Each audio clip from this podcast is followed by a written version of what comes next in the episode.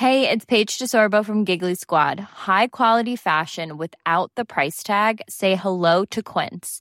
I'm snagging high-end essentials like cozy cashmere sweaters, sleek leather jackets, fine jewelry, and so much more. With Quince being 50 to 80% less than similar brands. And they partner with factories that prioritize safe, ethical, and responsible manufacturing. I love that. Luxury quality within reach. Go to quince.com slash style to get free shipping and 365 day returns on your next order. Quince.com slash style. Bienvenue pour une nouvelle émission de Conflit. Ravi de vous retrouver. Merci de votre fidélité. Vous pouvez retrouver Conflit en kiosque avec un, le numéro du mois de mars qui est consacré à la géopolitique de la peur, un sujet qui nous permet d'évoquer des questions de philosophie politique, des questions également de géographie et que vous pouvez retrouver en kiosque et sur notre site internet.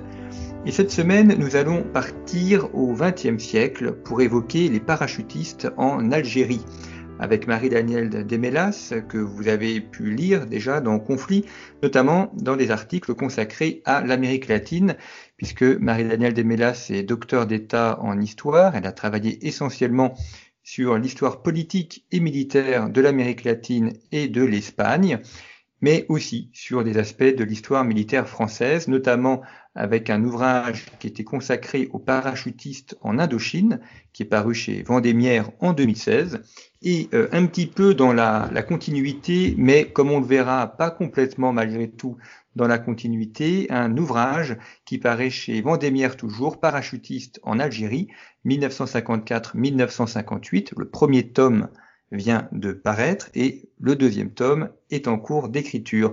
Bonjour Marie-Danielle Demelas, merci d'avoir accepté l'invitation de conflit.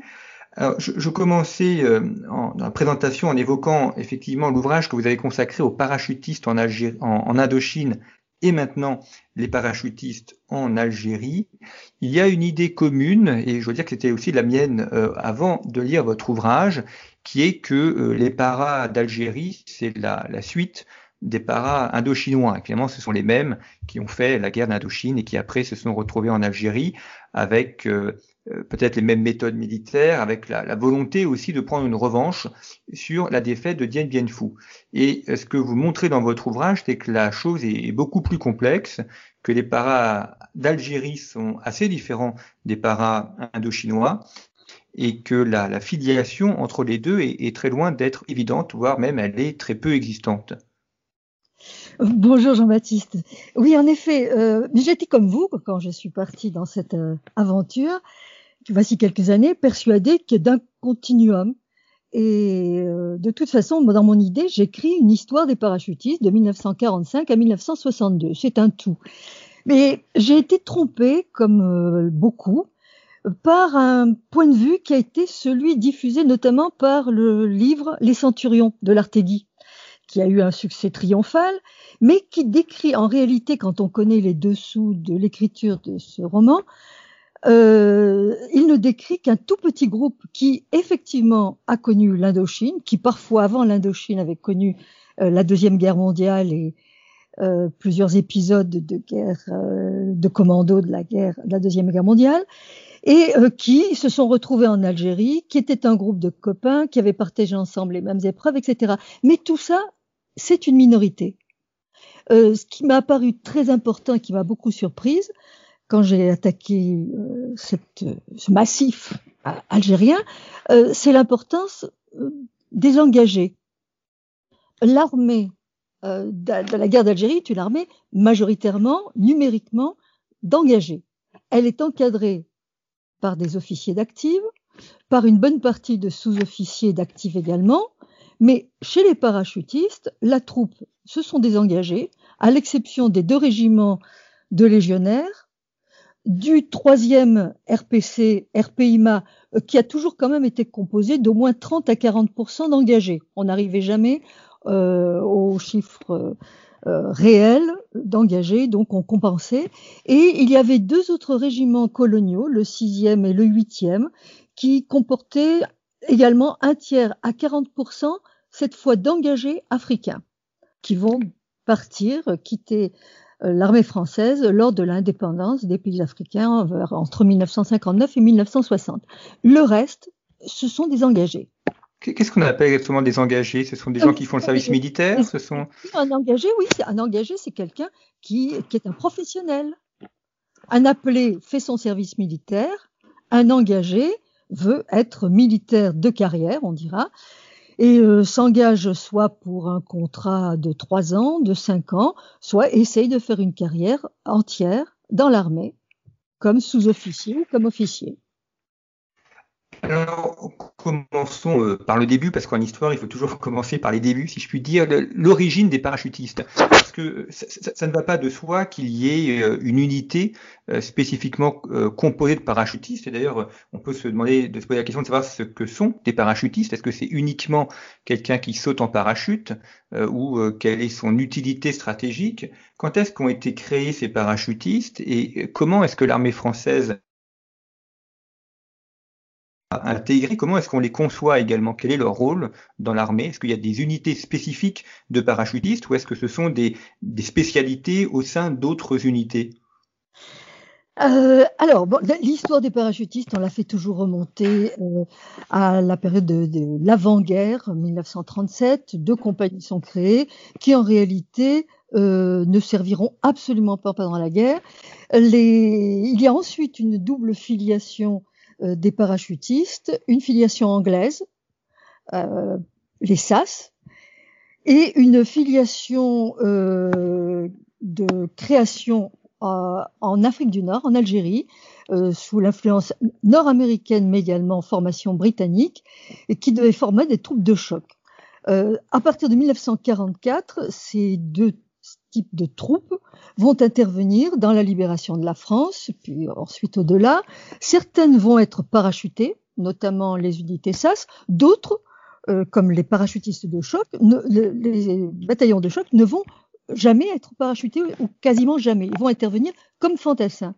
Et le problème à la libération, c'est que euh, ils, ont, ils se sont admirablement comportés.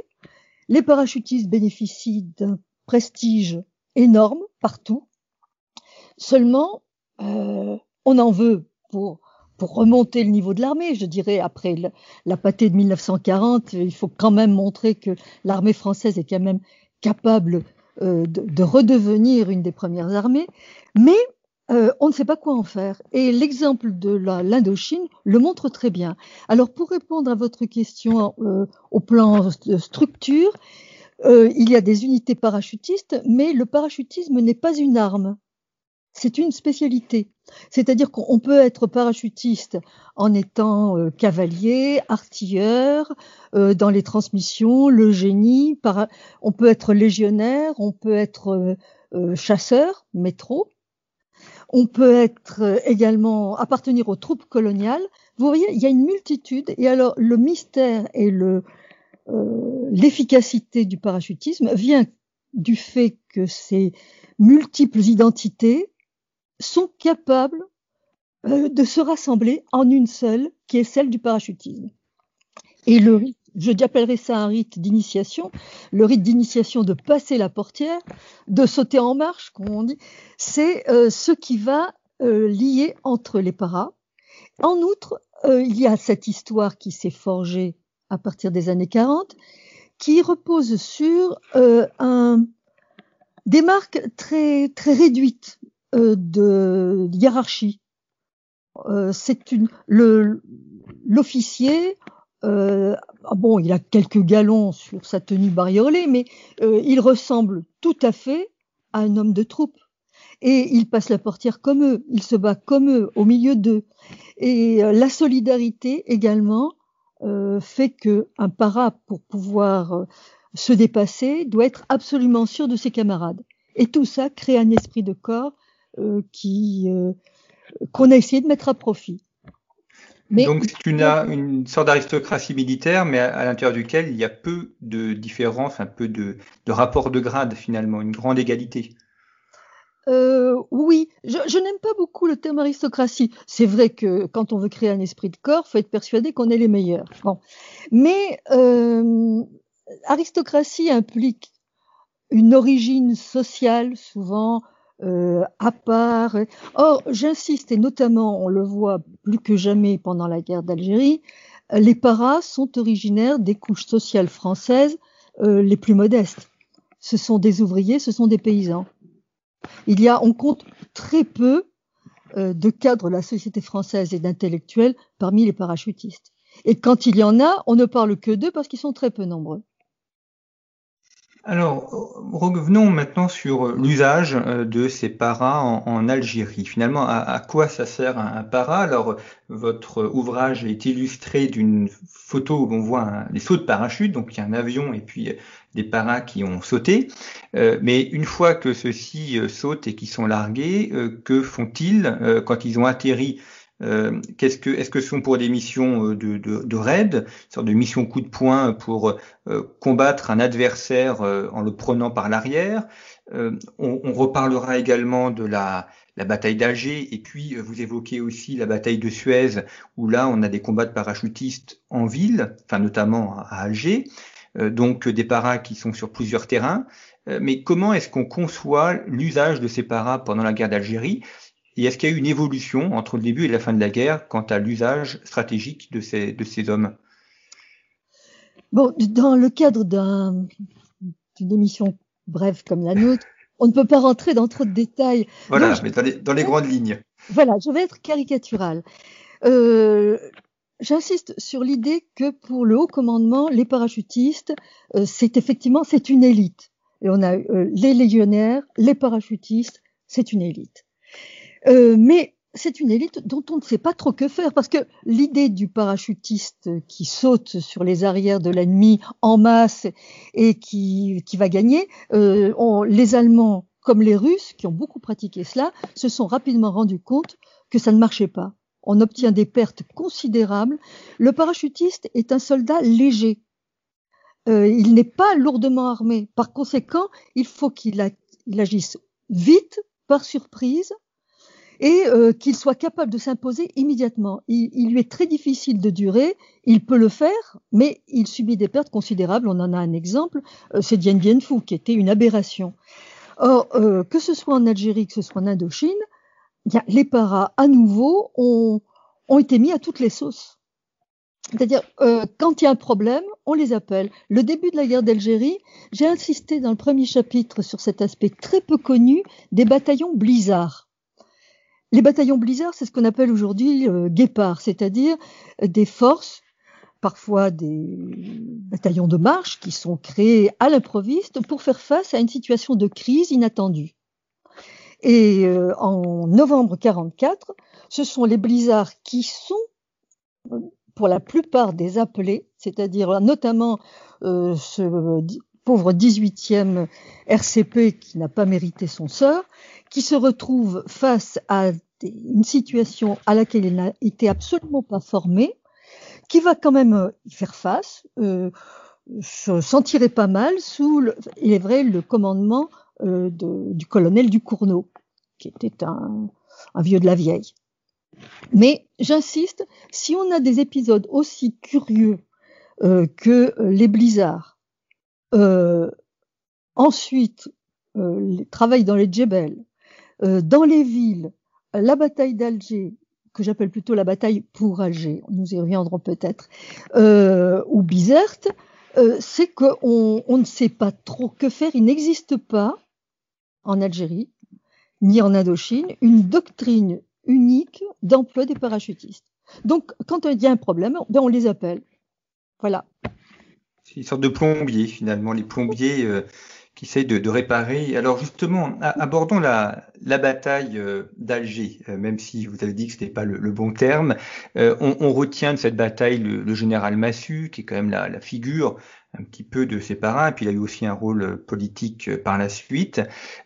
C'est un, alors il y, a, il y a beaucoup d'ambiguïté sur cette bataille d'Alger parce que quel est, l'objectif final recherché? Est-ce que c'est faire du, maintien de l'ordre? C'est de lutter contre des terroristes? C'est de, tenir un terrain? En plus, on est en ville, c'est toujours très compliqué, la guerre urbaine. Euh, quel est finalement l'objectif et, pourquoi est-ce qu'on fait appel aux paras pour atteindre cet objectif? Alors, je reviens quand même sur les termes. J'ai préféré employer le terme bataille pour Alger que bataille d'Alger, parce que là, on voit déjà dès la dénomination euh, l'emploi euh, idéologique fait du terme. Bataille euh, de, de, Stalingrad, bataille que je connais mieux de Madrid, euh, ça, on comprend. C'est-à-dire qu'on a des chars, on a de l'aviation, on a euh, une très forte mortalité, on a, on a vraiment une bataille, on a vraiment des combats. Euh, dans le cas d'Alger, c'est la bataille pour savoir qui va être maître d'Alger. Donc, c'est la bataille pour Alger. Et, pas de chars, pas d'aviation. Absolument. Contrairement, voilà. En revanche, en revanche, il y en aura à la fin de la guerre, mais cette fois contre la minorité euh, européenne le siège pendant une semaine euh, de Bab el-Oued, où là, il y aura l'aviation et il y aura les chars. Mais je vous réserve ça pour le deuxième tome. Voilà. Donc, il s'agit là de, de, faire une action de, de police, d'arrêter les terroristes, de faire du renseignement, de tenir un terrain pour éviter des attentats Imaginez que euh, Paris euh, en l'espace de quelques mois soit l'objet d'attentats meurtriers incessants euh, bah, et que en face les forces, de l'ordre qui sont là pour le maintien de l'ordre s'avèrent incapables de remplir leurs fonctions. Je rappelle que euh, euh, toute chose étant égale par ailleurs, il y avait trois fois moins de forces de l'ordre en Algérie qu'en métropole. Il y avait proportionnellement plus de policiers et de gendarmes en Corrèze qu'il n'y en avait en Kabylie. Donc ça, explique quand même. Et ce qui s'est produit, c'est que le résident général euh, Robert Lacoste, le ministre résident, euh, a baissé les bras, s'est rendu compte que euh, la situation s'aggravait de jour en jour, il ne pouvait plus y faire face, eh bien il a appelé les, paras en désespoir de cause.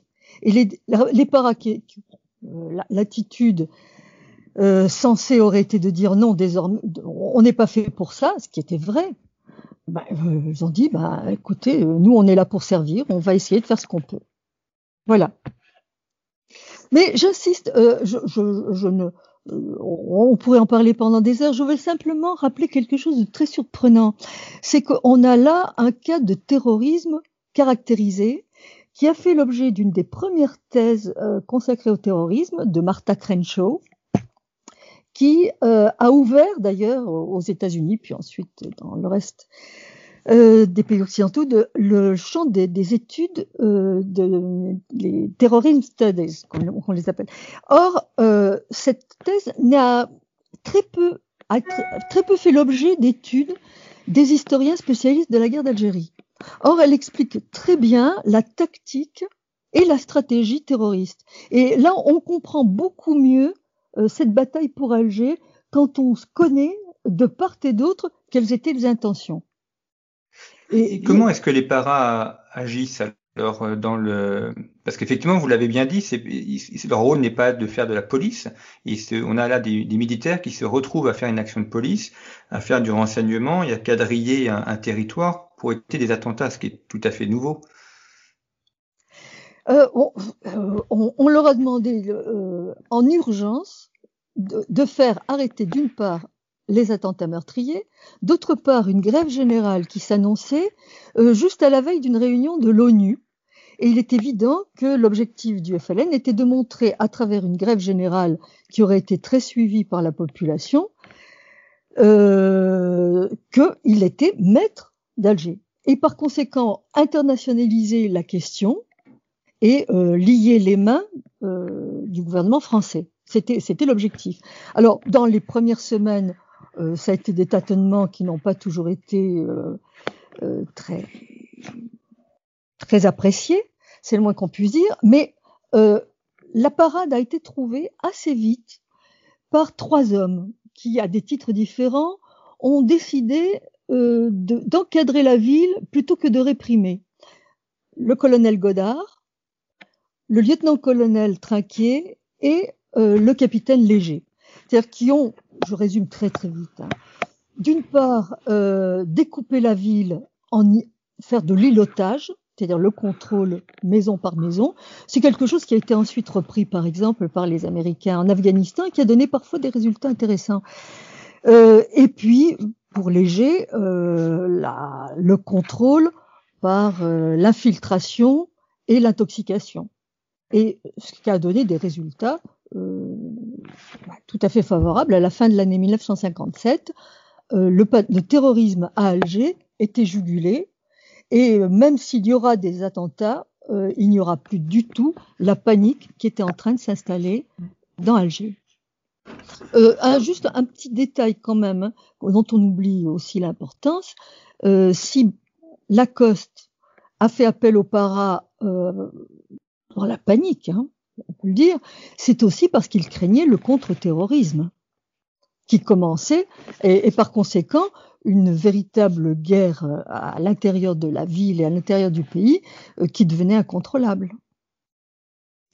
Alors dans votre ouvrage sur les parachutistes en Algérie, vous évoquez également l'action à Suez. Alors euh, c'est pas en Algérie bien évidemment, mais beaucoup de paras d'Algérie y ont participé à ce saut sur Suez.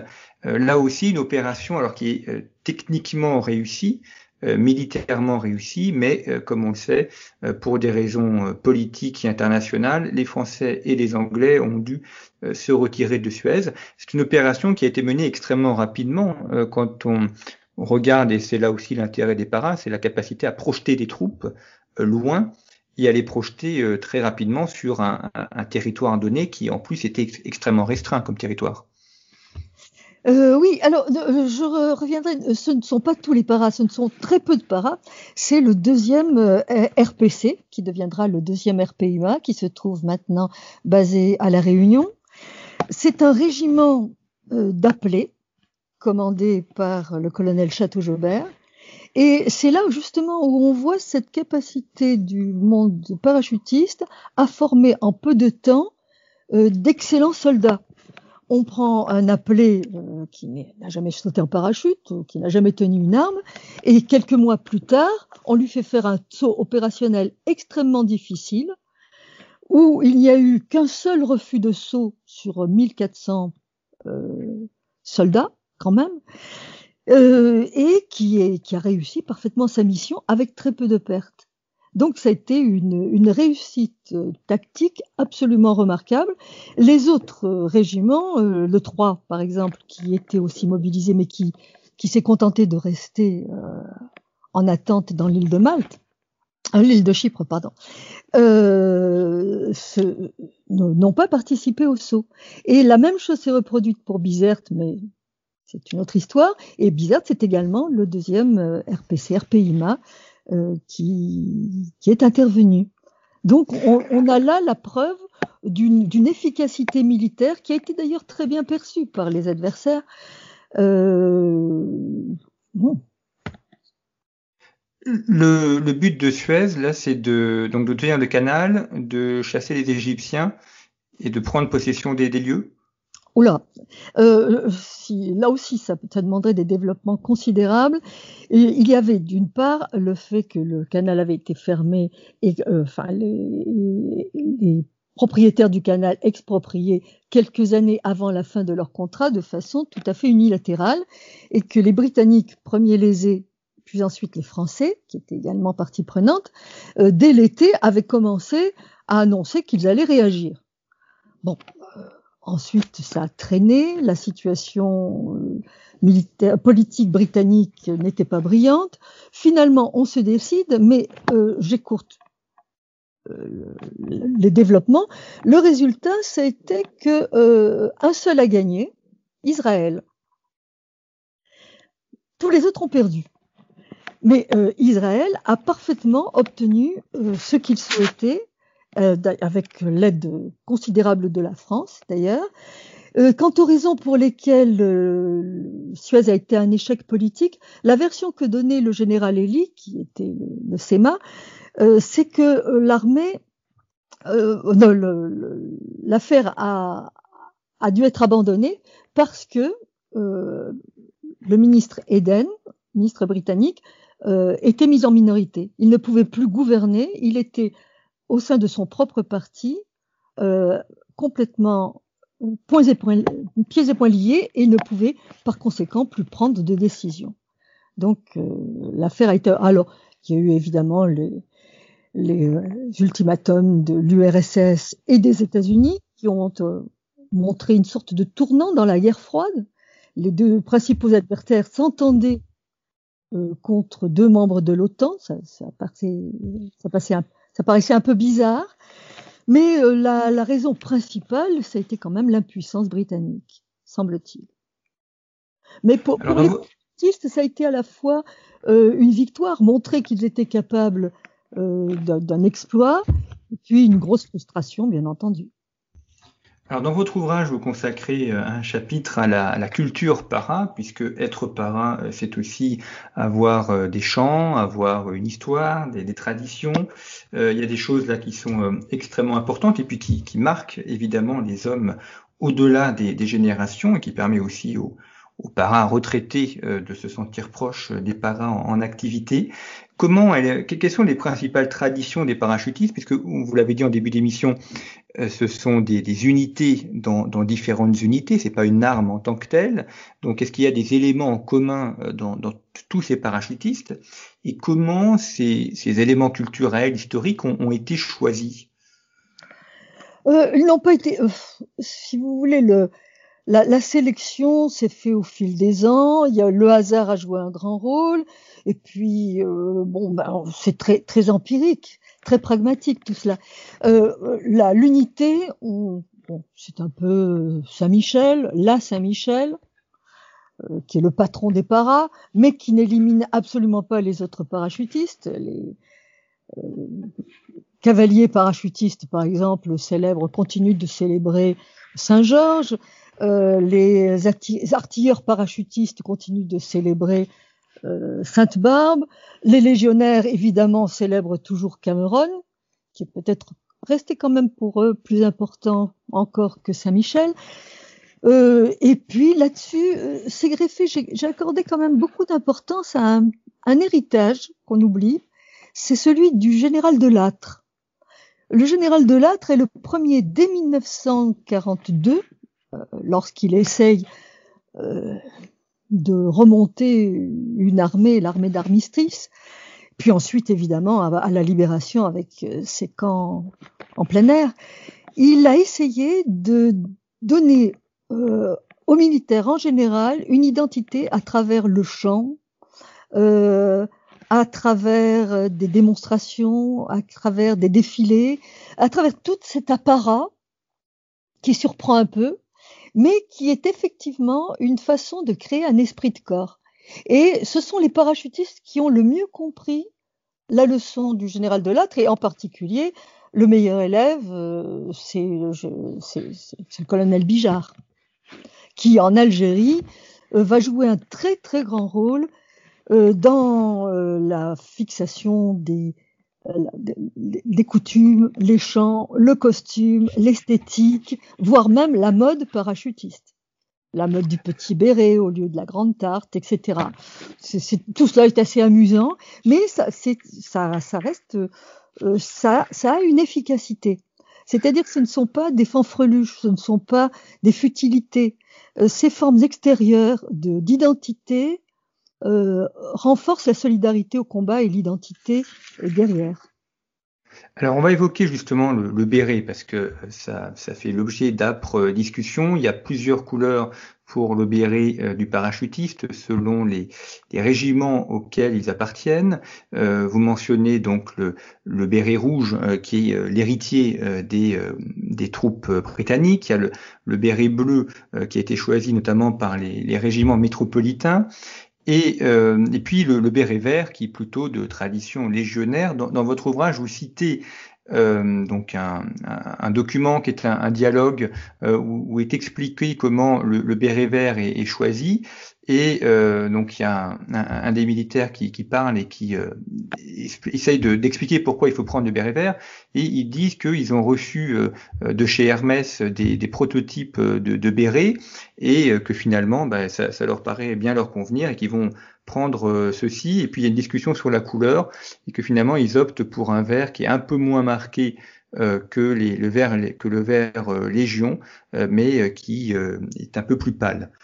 Voilà, donc on voit que cette couleur, la couleur est aussi importante pour l'identification et pour savoir à quel régiment les parachutistes appartiennent.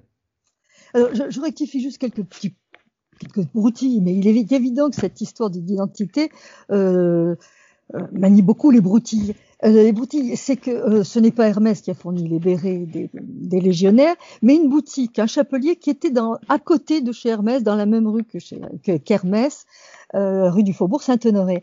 Et c'est Raymond Muel qui a défendu absolument, au lieu du képi, que les légionnaires parachutistes continuent de porter, bien sûr, défendu, les parachutistes, on doit porter un béret, et on va porter un béret vert, comme les commandos marines, mais un peu plus clair que les commandos marines, qui est le vert de la Légion.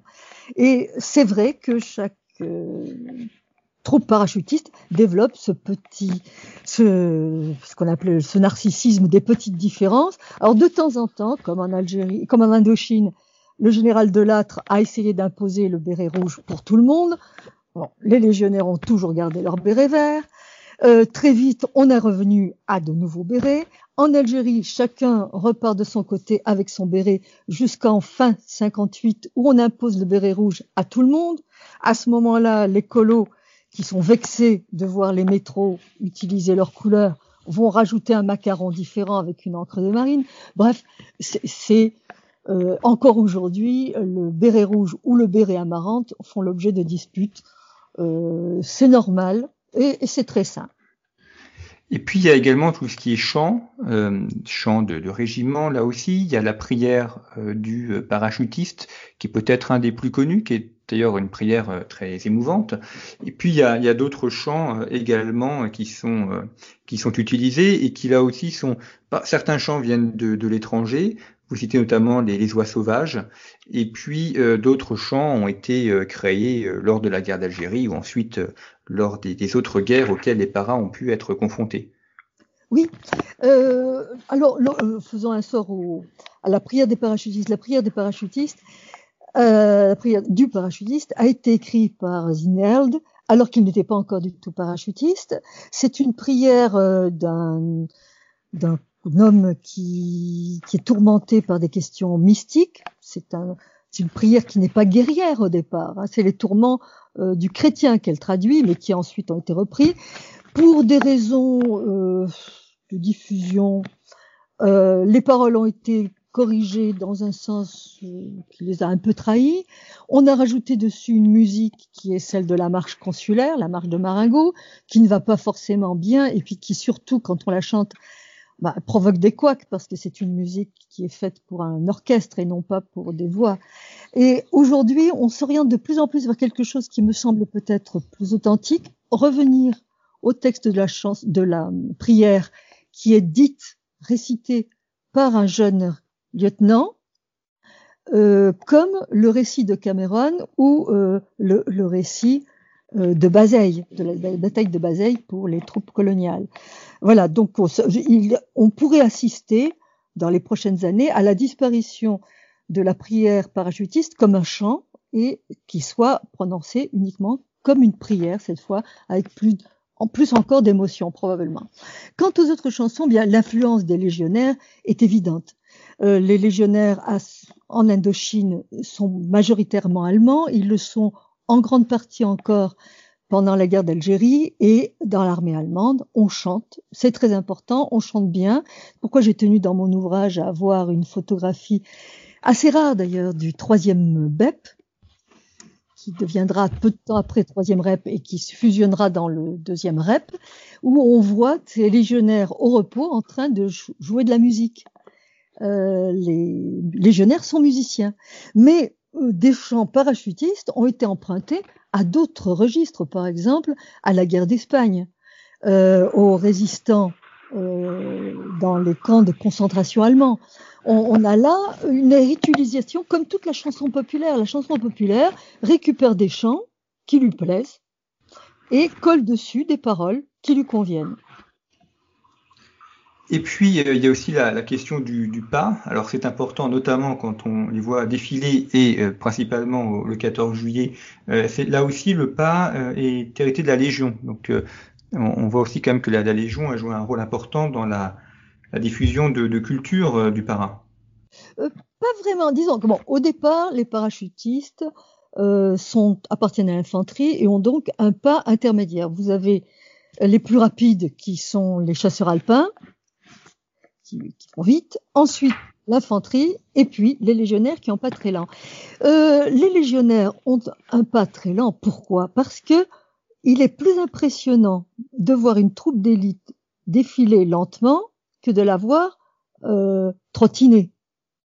Et si les, les, parachutistes ont repris ce pas lent, c'est non pas parce qu'ils imitent les légionnaires, c'est parce qu'ils démontrent qu'ils sont une troupe d'élite, une troupe éventuellement inquiétante, et on verra par exemple dans la seconde partie de la guerre d'Algérie euh, des commandos issus euh, d'unités parachutistes ou commandés par des parachutistes, comme euh, le commando Cobra, qui lui non seulement défile un pas lent, mais il défile les poings serrés. Les bras ballants, mais les poings serrés, histoire de manifester sa combativité. Alors tout ça évidemment fait partie de, la culture et, et combien important aussi pour euh, montrer auprès du grand public euh, le, rôle hein, des, des paras et, ce qui ne peut pas être su lorsqu'on est au combat. C'est une manière de le, présenter, de créer un mythe, ce qui est aussi euh, très important bien évidemment. Après la, guerre d'Algérie, que deviennent ces, parachutistes? Alors il y a, il a Colvézi qui est un des, événements militaires importants des années 1970, mais est-ce que les paras ont encore un rôle ou euh, la France euh, arrêtant euh, toute intervention extérieure, ils sont remisés pour d'autres moments? Alors là, vous me faites intervenir sur un sujet que je n'ai pas encore publié, à savoir la deuxième partie et la fin de la guerre d'Algérie, puisqu'on a officiellement appelé la déparachutisation.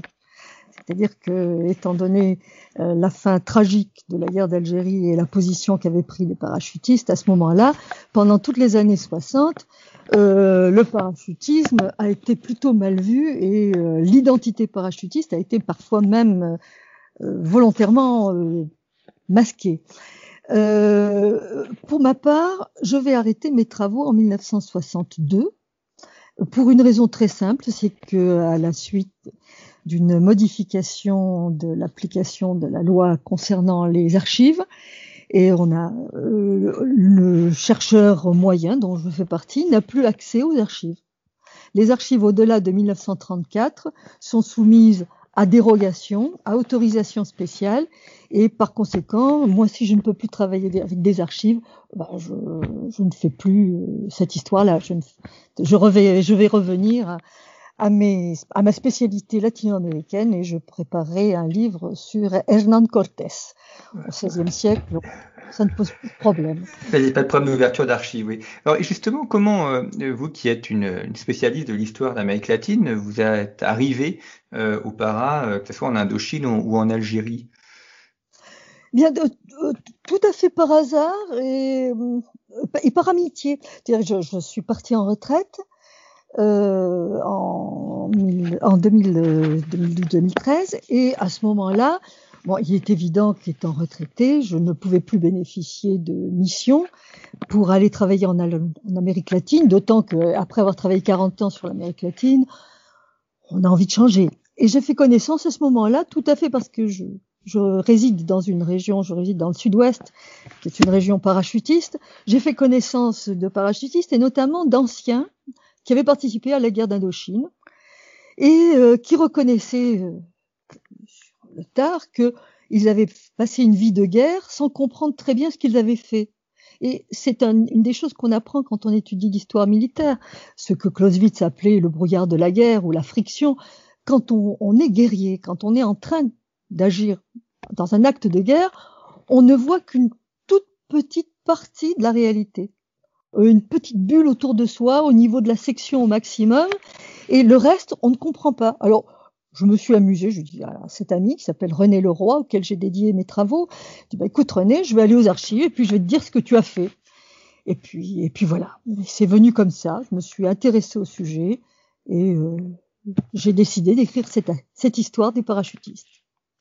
Eh bien, merci beaucoup. Donc, je mentionne euh, votre le premier tome, euh, Parachutiste en Algérie 1954-1958, qui est paru chez Vendémiaire, et donc le deuxième tome qui est en cours d'écriture et que nous ne manquerons pas de, mentionner euh, lorsque celui-ci euh, paraîtra.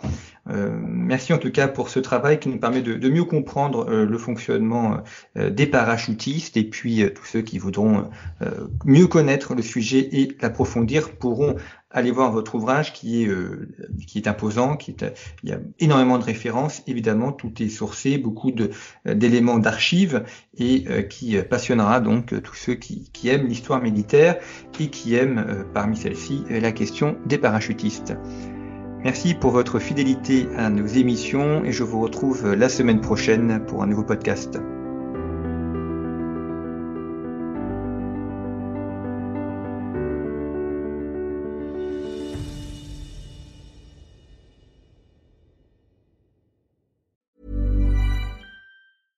Ever catch yourself eating the same flavorless dinner three days in a row? Dreaming of something better? Well, HelloFresh is your guilt-free dream come true, baby. It's me, Gigi Palmer. Let's wake up those taste buds with hot, juicy pecan-crusted chicken or garlic butter shrimp scampi. Mm. Hello Fresh.